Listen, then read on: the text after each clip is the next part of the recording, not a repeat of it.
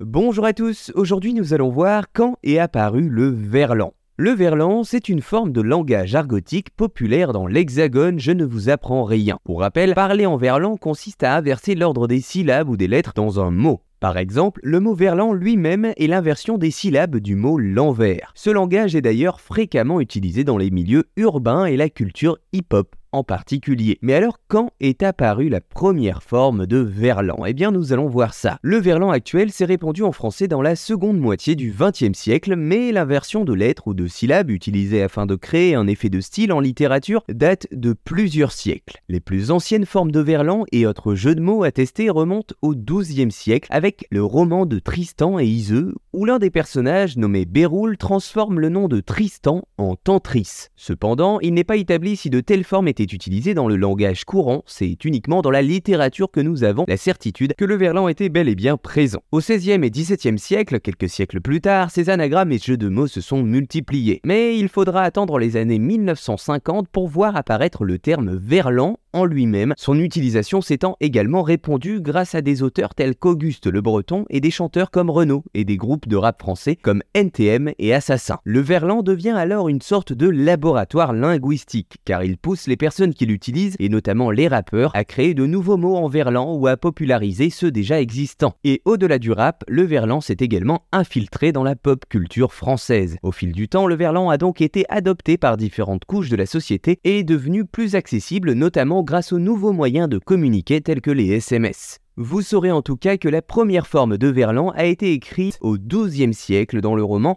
de Tristan et Iseux et que ce langage n'a cessé d'évoluer pour faire partie intégrante aujourd'hui de notre vie. Voilà, vous savez maintenant quand est apparu le verlan.